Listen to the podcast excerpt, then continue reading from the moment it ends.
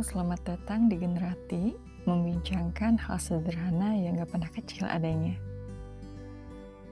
Di episode 3 lalu, gue sempat mention soal journaling yang katanya bisa nemenin kamu ketika lagi pusing. Tapi gimana dong kalau ternyata malah tambah pusing? Eits, tahan dulu. Gue akan berbagi tips berdasarkan pengalaman, pencarian, dan juga cerita teman Pertama, coba untuk menulis setiap hari.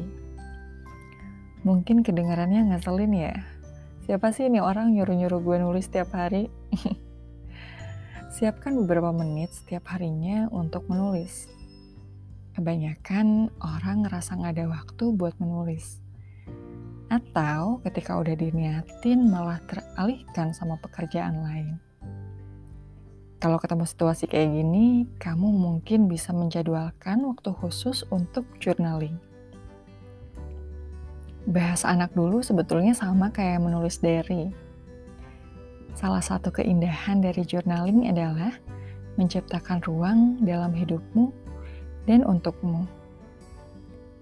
Journaling akan membantu kamu menciptakan suatu keteraturan ketika kamu ngerasa duniamu berantakan kamu akan lebih mengenal dirimu sendiri dengan cara mengungkapkan pikiran, perasaan, bahkan ketakutan yang sungkan kamu ungkapkan.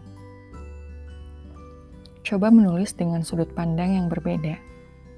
Misalnya, kamu berperan sebagai orang lain yang seolah-olah mengamati dirimu sendiri, sehingga tertulis kalimat seperti Kayaknya gue juga akan marah deh kalau ada di posisimu saat ini. Kamu juga dapat menulis dari perspektif imajiner dengan cara berperan sebagai orang yang kamu kenal. Misalnya, kalau jadi dia, gue mungkin akan khawatir sama diri gue saat ini. Gue akan peduli apakah gue beneran happy atau enggak. Bahkan, kamu bisa menulis dari perspektif hewan peliharaan atau mungkin benda kesayangan. Kalau masih merasa mentok, kamu bahkan bisa pura-pura menjadi benda mati. Tutup mata, ambil nafas yang dalam. Dan ketika kamu membuka mata, perhatikan objek pertama yang kamu pilih. Dan tulislah dari sudut pandang objek tersebut. Contohnya, Gue adalah earphone baru. Saat ini gue lagi merasa produktif. Soalnya sering dipakai Zoom meeting sama yang punya. Lakukan hal ini, uh, menulis seperti kayak gini kalau itu membuatmu merasa santai.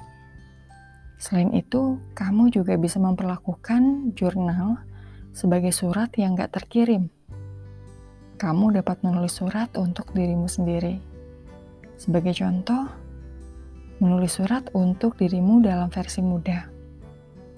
Dalam surat tersebut, kamu bisa curhat sama versi mudamu, uh, misalnya tentang suatu pelajaran hidup yang saat ini begitu penting, dan berharap dia bisa tahu lebih dulu.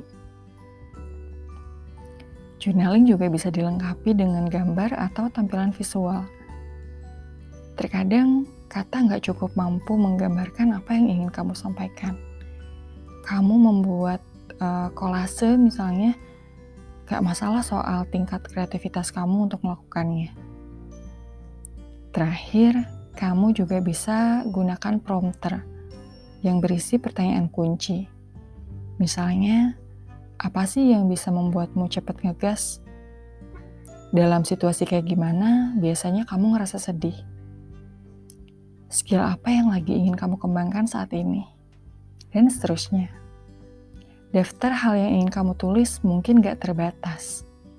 Ketika kamu mulai menulis jurnal, kamu akan kenalan lebih dekat sama dirimu sendiri. Sampai ketemu nanti di episode berikutnya. Jangan lupa follow at Generati ID dan sampaikan hal kecil yang ingin kamu rayakan. Gracias.